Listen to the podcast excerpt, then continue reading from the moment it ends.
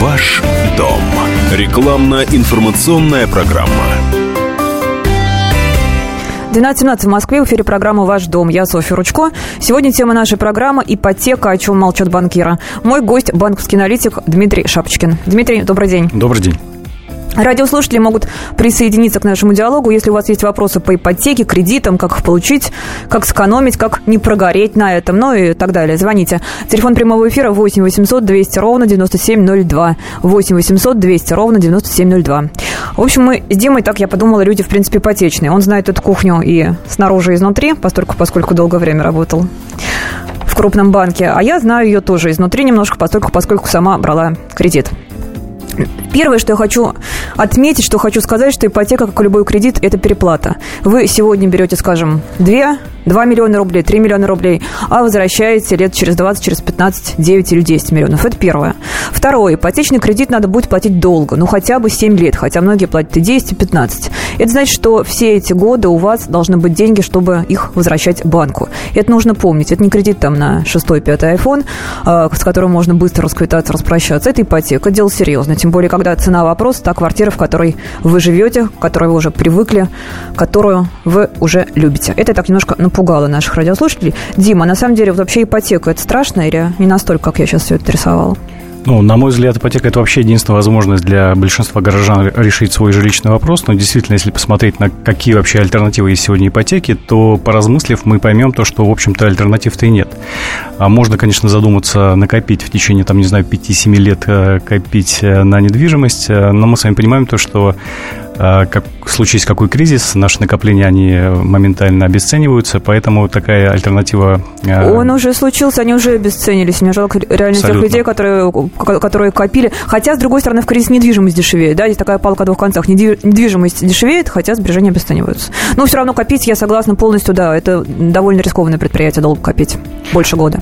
Ну да, а по поводу, по поводу волатильности изменений цен на недвижимость, если посмотреть в такой среднесрочной перспективе, то мы увидим, конечно, вот такие кризисные годы, там, восьмой год, а, в 2014 году мы наблюдали то, что а, такие сильные скачки были в стоимости недвижимости, но в среднесрочной перспективе она растет где-то на 10-15% в год, поэтому как бы недвижимость, в принципе, она считается таким достаточно интересным активом с точки зрения вложения, поэтому а, многие рассматривают ипотеку и покупку недвижимости именно как способ сохранения капитала.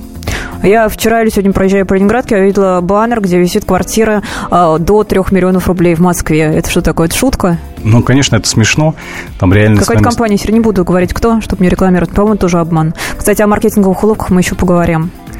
А, в принципе, мне кажется, большинство людей, финансово грамотных, не, не финанс, финансово неграмотных, всегда смотрят на ставку, будь то вклад, будь то кредит, особенно будь то кредит. Но ведь, насколько я понимаю, не только ставка влияет на стоимость кредита, на стоимость ежемесячных платежей, да, вот на что еще надо посмотреть?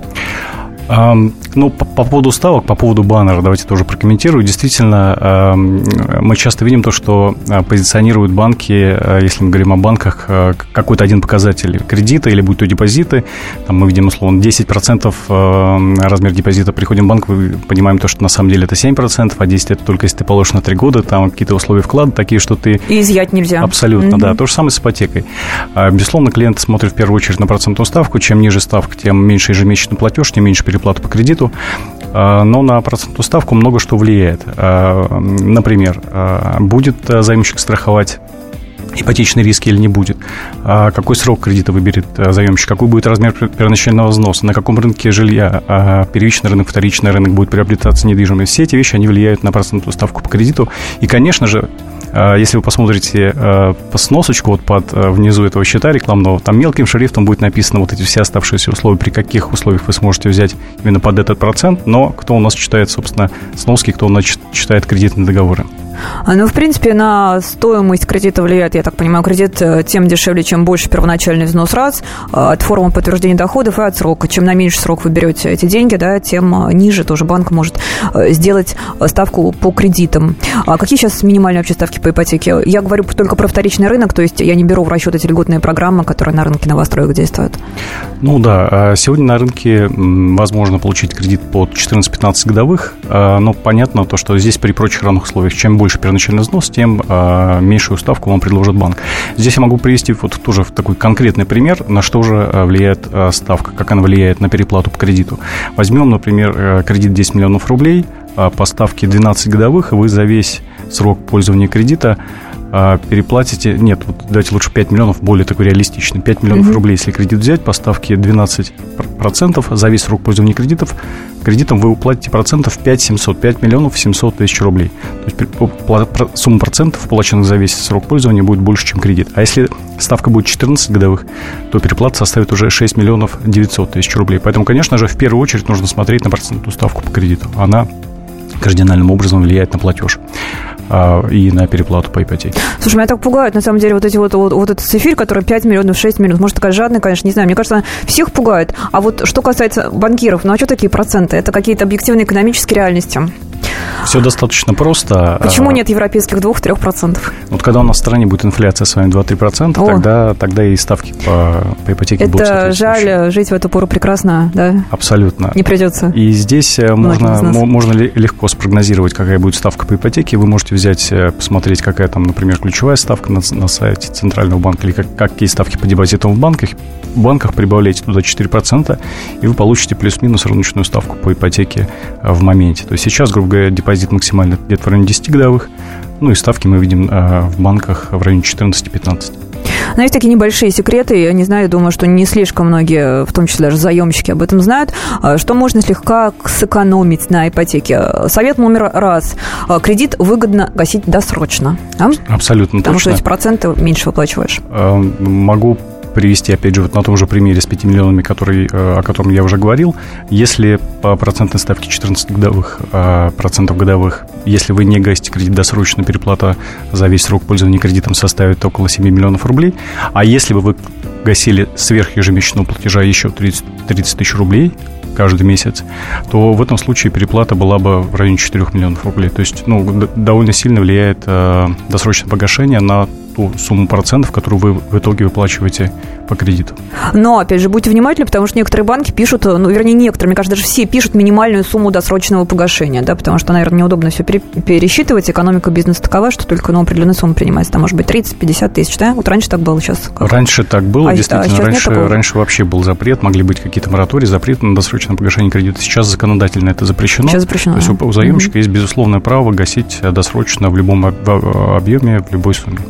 И еще такая прекрасная вещь, которую можно направить на досрочное погашение кредита, это налоговый вычет. Да, его при ипотеке можно получить. Какая там цифра? Сколько можно получить денег назад? Многие, да, многие заемщики тоже об этом а, забывают, о своем праве получить налоговый вычет. Вы, когда приобретаете квартиру, имеете право на налоговый имущественный вычет в размере 2 миллионов рублей единоразовый. А, соответственно, там 13% от 2 миллионов рублей, считаем 260 тысяч рублей. Реально вы можете получить от государства а, в качестве налогового вычета, плюс налоговый вычет по уплаченным процентам. Таким образом, а, ну, несколько сотен тысяч рублей можно компенсировать за счет вот этой льготы.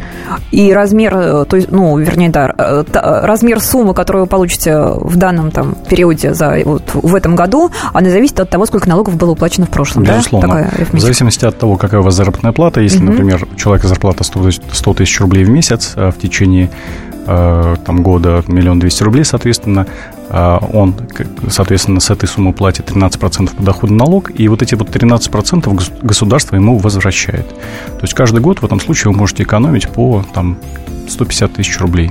Знаешь, мне кажется, в принципе, очень хорошо. Не, нельзя сделать такой взаимо, взаимозачет, написать заявление работодателю, и он не будет просто платить налоги за тебя, за заемщика, да, и а ты, ну вот, а да, ты будешь, чел... зарплата вырастет. Да, у человека как раз есть выбор. Первый вариант, он может э, каждый год э, получать налоговый вычет э, на свой расчетный счет. А, и второй вариант, он может написать заявление у работодателя, который, в принципе, не будет отчислять подоходный налог ежемесячно, а будет сразу выплачивать сотруднику полную сумму а, заработка без удержания 13%. Я первый и последний, пока, пока последний раз была в налоговой инспекции, когда получала ИНН. Но это было очень довольно-таки давно. Она меня испугала там. Очень было все узко, многолюдно, очередь и так далее. Я к чему все это говорю? Насколько вообще сложно получить этот налоговый вычет? Как вот это все? Не вставляет ли государство палки в колеса заемщикам, налогоплательщикам в данном случае? Насколько это реально?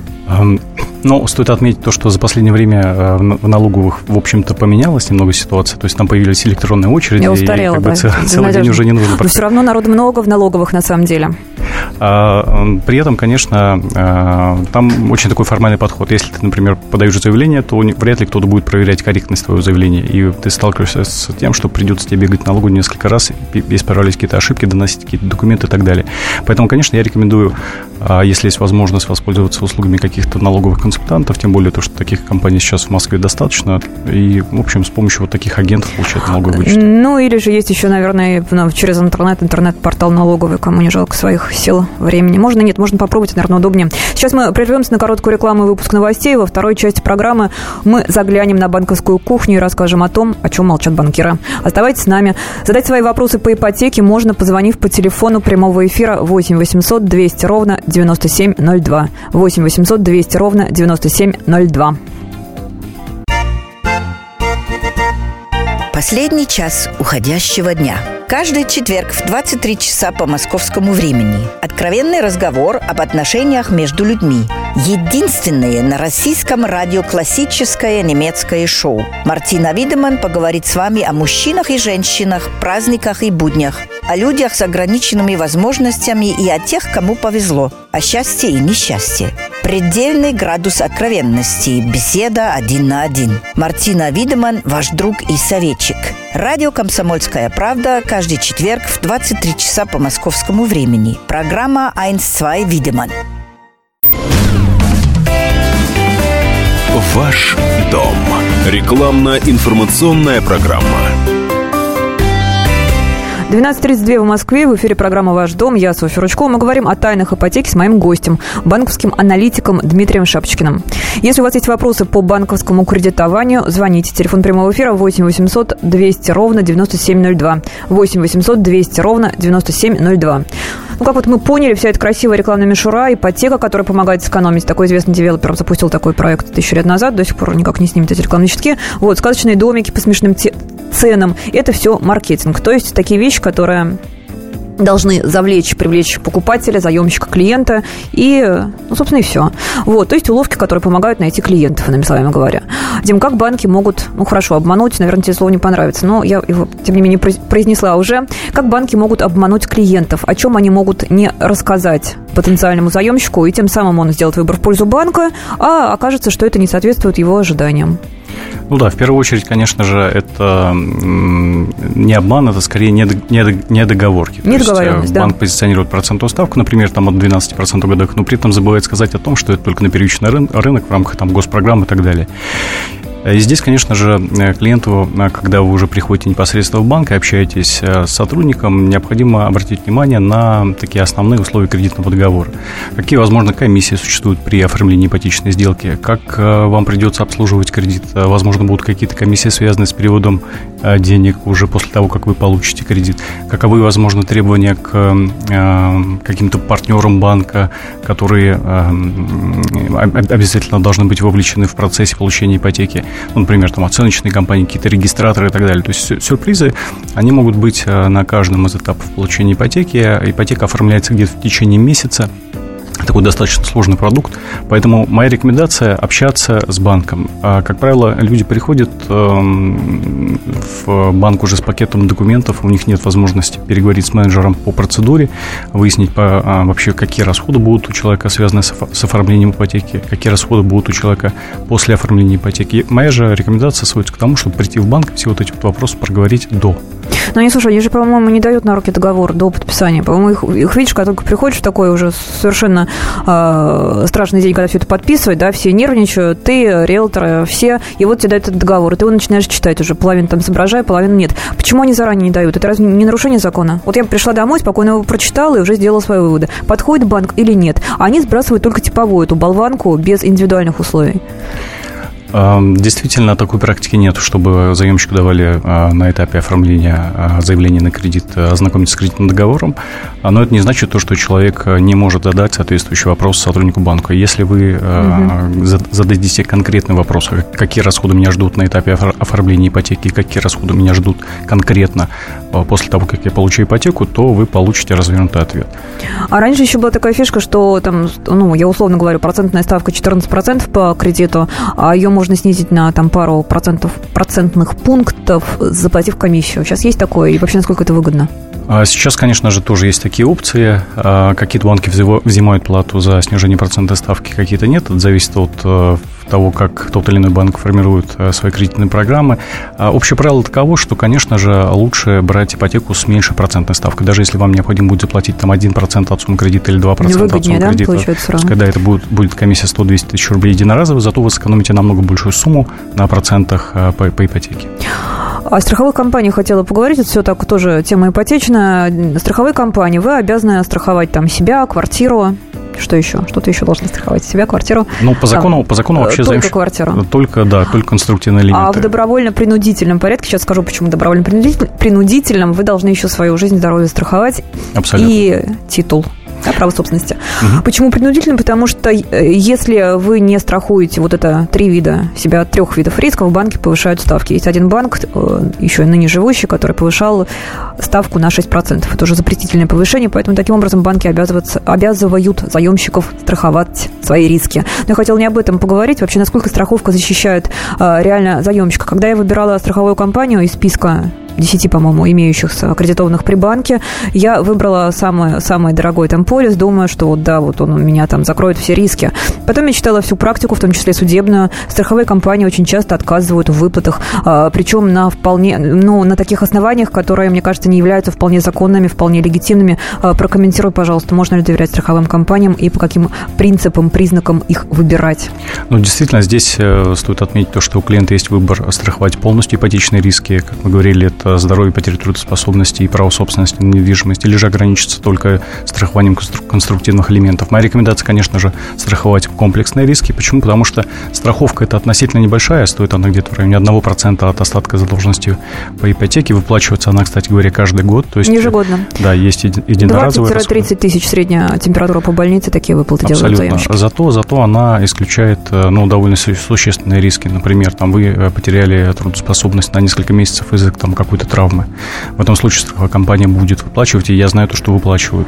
А почему не выплачивают, в каких ситуациях вот как бы с, так, с такими проблемами, как вы говорите, сталкиваются клиент? Тогда, когда клиент э, что-то умалчивает, что-то утаивает от страховой компании. Когда вы подаете заявление на страхование, вы указываете, какие у вас заболевания есть, сколько вы весите, да, какое там условно у вас состояние здоровья. Если здесь вы преувеличиваете намеренно, как бы вводя в заблуждение страховую компанию в погоне за меньшим тарифом страховым, в этом случае, да, страховщик, конечно, может отказать в выплате. Слушай, я вот как раз не, гналась. Тут, наверное, редкий случай заемщика, который не гнался. Но дело в том, что я внимательно, опять же, читала все эти правила, что, опять же, я думаю, что очень малое количество людей, к сожалению, делает. И там очень большие исключения страхового случая. Там, вот, например, э, ну вот э, страховая компания возместит расходы только в том случае, если от когда наступят те события, которые произойти в принципе не могут. Вот, к сожалению, так. Вот, например, э, заемщик, ну, много людей, да, мы знаем, что Россия там, ну, не лидер, но, во всяком случае, многие люди умирают от онкологии. И вот это вообще ведь не покрывает ипотечная страховка.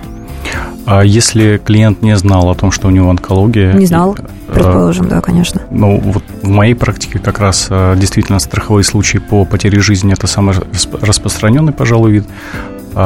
И страховая компания платит. Страховая компания платит, и а, вот эта страховка, она как раз является защитой для родственников. То есть, если, если я, как, условно, глава семьи, беру ипотеку, оформляю на себя кредиты, я хочу позаботиться о, о, своих, а, там, о своей семье в случае, не дай бог, что со мной произойдет, конечно же, в моих интересах оформить эту страховку. Все-таки ты рекомендуешь. Ну, да, потому что страховая хотя, компания... Хотя, да, хотя здесь, на самом деле, я еще раз хочу сказать, здесь без вариантов. Если заемщики отказываются от комплексного страхования, банк им говорит «до свидания». Может быть, сейчас, когда кризис, банки стали бороться за клиента, хотя вряд ли это так, в принципе, произошло. Поэтому все равно страховаться придется комплексно. Такой еще вопрос, а если завещать эту квартиру вообще можно заемщику, ипотечную квартиру или нет? Можно, можно завещать. Ипотека никак не влияет на вот на, на эти вещи. Но тогда наследники уже будут расплачиваться с банком. Да, здесь уже зависит как, как раз от того, была угу. страховка или нет. Если страховка была, тогда все понятно и прозрачно. Страховая компания гасит остаток задолженности по кредиту, и, соответственно, наследники, они уже а, обладают квартирой без каких-то обязательств в части выплаты ипотеки. Если же страховки не было, тогда, конечно же, это более запутанная ситуация. Тут, возможно, нужно будет там, вводить новых заемщиков и так далее. Сейчас э, за последний год, э, да, что скрывать, многие люди стали беднее, да, не потому что даже зарплаты сократились, а потому что инфляция совершенно сумасшедшая. Вот, поэтому очень многие, опять же, столкнулись э, с, с проблемами в выплате э, кредитов. В основном это касается мелких потребов от 10 до 20, что ли, тысяч рублей. Ну и даже ипотечные заемщики тоже испытывают сложности.